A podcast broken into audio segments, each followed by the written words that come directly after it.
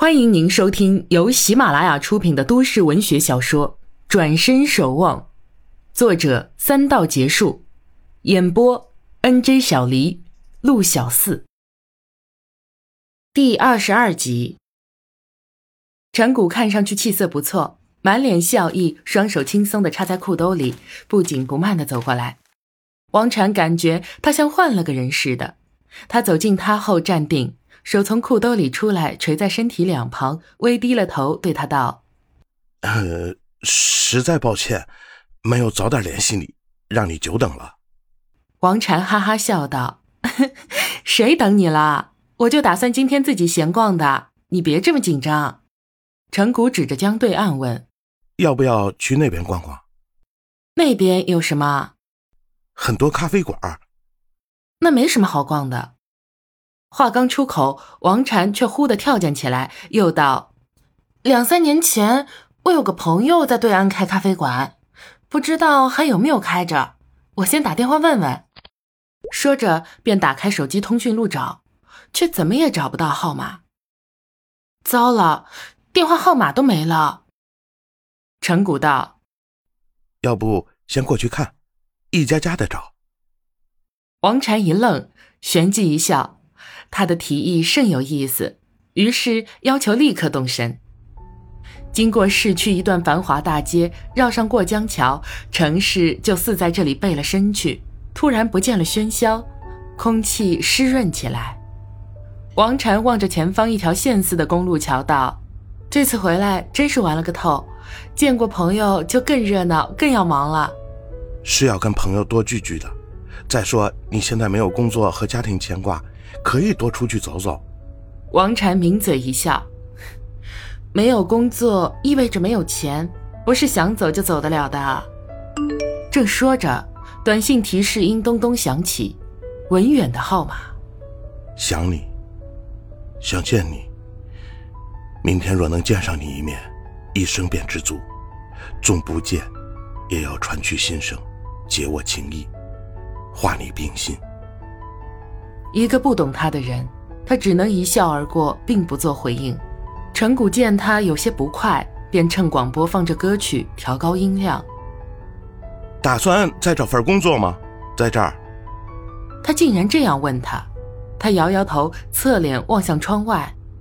我这个人不适合那些规则制度，可能还处于迷茫状态，还不清楚自己的方向。这几年先安静自己。不工作并不代表一无所有，总有自己的事儿的。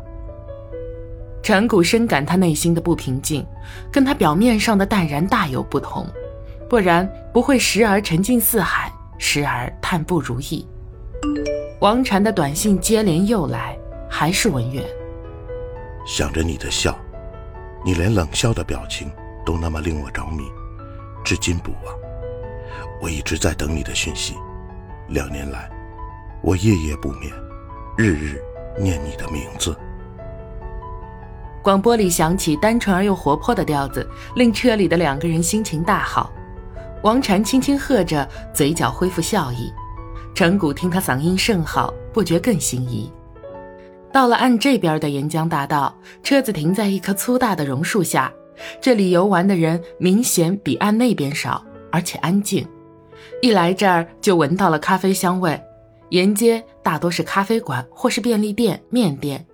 咖啡馆装修风格各有不同，音乐都是低低的，透出一些柔软。王禅就当做散步，边观赏这些小情调，似乎不是来寻找朋友的。陈谷则依他的要求安坐车内，原地等候。看他悠闲走着，陈谷莫名一阵心酸。他在寻找他的方向，而他只能默默观望。顶多是个旁观者。手机响起，关了广播，一看是李小虎的号码。他猛然想起周六的约会应该先推一推的，却忘了告知对方。李小虎也是为此事而来电。听说你谈对象了？我，没有啊。为什么这么问啊？好，听说你昨天带了个朋友去看戏，我吧还以为那是你女朋友呢。陈谷一听，讶然失笑，道：“嗯，那是我东家的女儿，我是负责相陪的。啊，不是就好，我妹妹就不用另找人了。陈谷想起王禅周六要安排聚餐，他定是脱不开身的，于是向李小虎说明：“你帮我跟你妹妹讲讲，周六我有事去不了了。”哦，我正想跟你商量呢，我妹这星期六要加班，让我问问你能不能换到明天晚上。这，陈谷本打算把这件事推脱掉，却找不到合适的理由。又听说那女孩明确了时间，说明她是诚心见面的。要是回绝了，还要伤了面子。况且李小虎是自己的好友，这人情更不好背。可他不确定明天王禅是否安排用车，一时定不下来。他只好半应承着让李小虎等消息，他得征求东家女儿的同意。李小虎问：“以前不是晚上都休息的吗？”特殊情况，没有固定时间的。李小虎没讲话，只让他早些回信，便挂了机。这边的王禅又收到短信：“我以为你有了家庭，所以一直不敢打扰你。直到今天碰到你父亲，得知你单身，还辞去了工作，我才如梦初醒。原来我等你是对的，我还有机会等到你。你不用急着答复我。”只求你明白，我一直在等你。他有耐心走他的路，也就有耐心看他的短信。只是看，他仍不想回应。走至沿江大道中段，他抬头看看一家咖啡馆，门面上这个大大的繁体字使他拾起记忆。当初朋友拿了几个店名请他确定，他一眼就喜欢这个字，记得这字还是由一位知名书法家所作。虽没来过这家店，但他知道找到要找的地方了。店里头有人看见他，为他打开门，是个笑容可掬的圆脸女孩。店里播着轻轻的钢琴乐曲，光线不像普通的咖啡店那样昏暗，而是明暗相交。窗边的角落里坐着一对男女青年，在低眉浅笑。过道、走廊随处可见小巧的书架，竖着很多书和杂志。圆脸女孩将王禅领到窗边另一头，这里有个小水池，潺潺的声音净化了空气。王禅坐下，问圆脸女孩：“老板可在？”圆脸女孩疑惑地看着他，问他有什么事儿。老板是姓金吗？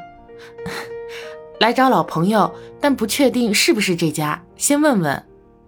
圆脸女孩不减介意：“老板是姓金。”可是要想打折，还得老板自己说了算。